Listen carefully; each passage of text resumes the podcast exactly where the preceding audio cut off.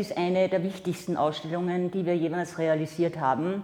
Und eine Ausstellung von ganz, ganz großer und ganz ungewöhnlicher Kunst, die um die Außenseiterinnen, der Außenseiter kreist. Und wir haben hier einen Schatz gehoben.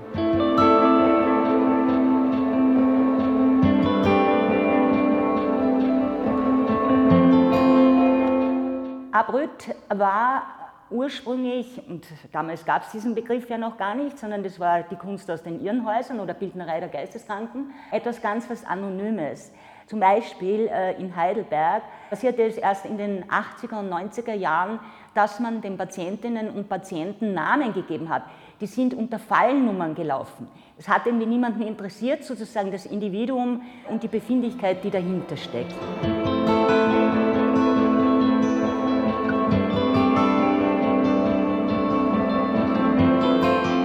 Also ich meine, man muss sagen, es ist wirklich die erste umfassende Ausstellung zur Abrüt von Künstlerinnen. Sie ist umfassend auch deswegen, weil sie nicht nur Europa berücksichtigt, sondern wirklich von Kuba über Afrika, Amerika und dann eben nach Europa kommt. Sie zeigt das gesamte Spektrum. Das heißt, psychopathologische Kunst wurde entdeckt im späten 19. Jahrhundert. Es wurde begonnen von einigen sehr wichtigen Psychiatern, Anfang des 20. Jahrhunderts wurde begonnen, das zu sammeln. Und wir zeigen das sozusagen von damals bis rauf in die Gegenwart.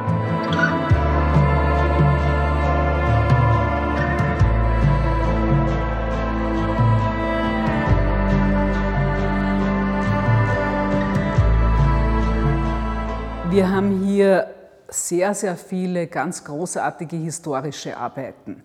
Also zum Beispiel die Sammlung Prinzhorn, da sind kaum jemals irgendwelche Werke auf den Markt gekommen.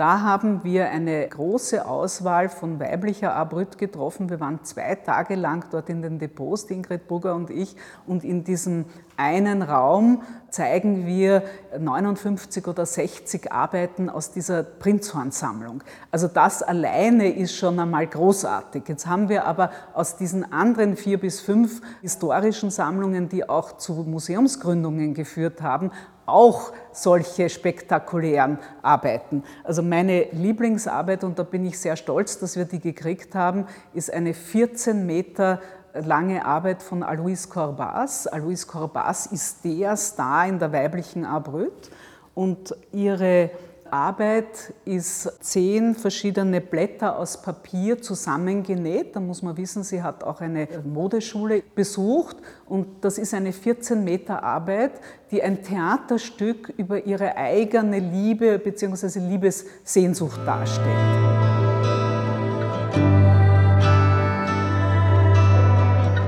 Die Ausstellung ist natürlich gegliedert. Sie ist deswegen auch nicht unbedingt chronologisch gehängt. Es geht darum, die historischen Blöcke der Entwicklung der Abrüt zu zeigen mit den wichtigen Sammlungen. Das ist Prinzhorn-Sammlung in Heidelberg, das ist die Buffets-Sammlung, die sich heute in Lausanne befindet, das ist die Schweizer Sammlung äh, Morgenthal, das ist Villeneuve-d'Ascq als Gegenbewegung zu Lausanne und das ist ein bisschen Gugging. Um diese historischen Blöcke ist dann die Entwicklung der Abrüt außerhalb dieser Sammlung dokumentiert und zwar ebenfalls wieder vom 19. Jahrhundert bis in die Gegenwart, vom historischen Irrenhaus bis in die freien Strukturen der Jetztzeit.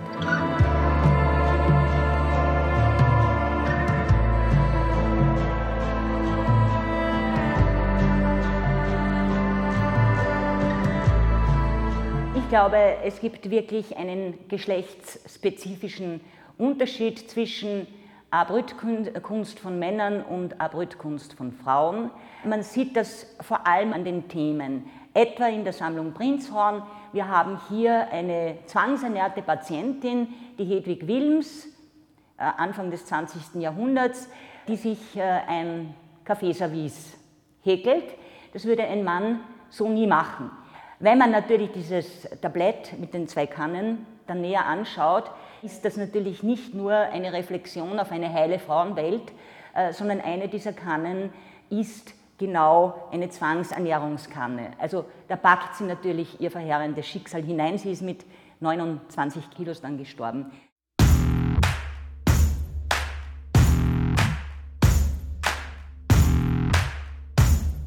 Abrüt von Frauen ist schon unter Umständen auch aggressiv, aber eher hintergründig.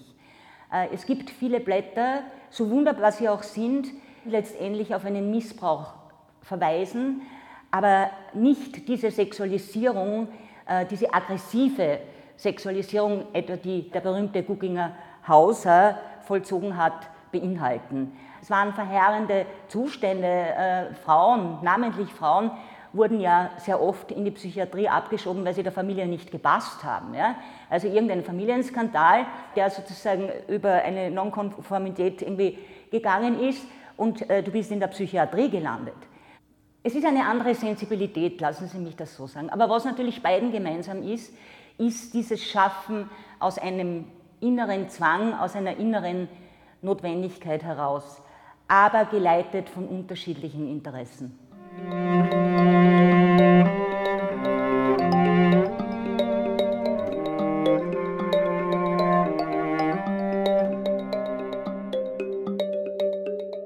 Die Abrüt war ja lange Zeit ein Nischenthema. Das hat äh, interessiert bestimmte Psychiater und bestimmte Künstler. Ansonsten haben sich Museumsdirektoren, Galeristen und so weiter wenig dafür interessiert. Es gab auch nur eine ganz kleine, also weltweit eine ganz kleine Community von spezialisierten Sammlern.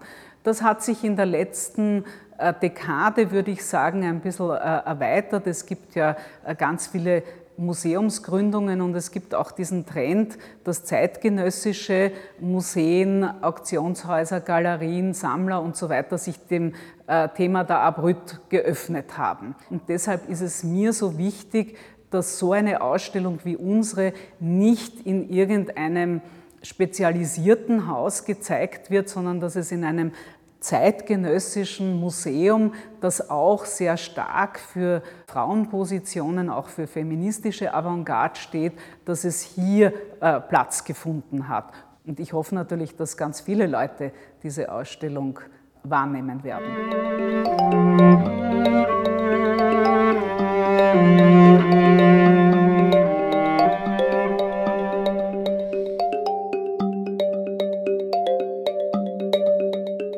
Wollte etwas Positives in diese Ausstellung auch über den Titel bringen. Flying High ist für mich etwas ganz Positives. Es ist die Möglichkeit, aus einer Realität auch, die man vielleicht gerade nicht erträgt, hinauszugehen, wegzufliegen. Und äh, in Wirklichkeit sind in dieser Ausstellung auch unglaublich viele Blätter, die genau auf diesen Titel verweisen. Man träumt sich weg. Also Flying High und Flying High heißt natürlich auch, dass es ein Höhenflug ist, was die Ausstellung selber betrifft. Noch einmal, es ist die erste, einzigartigste, weltumspannendste Ausstellung zur Kunst von Frauen der Abrück.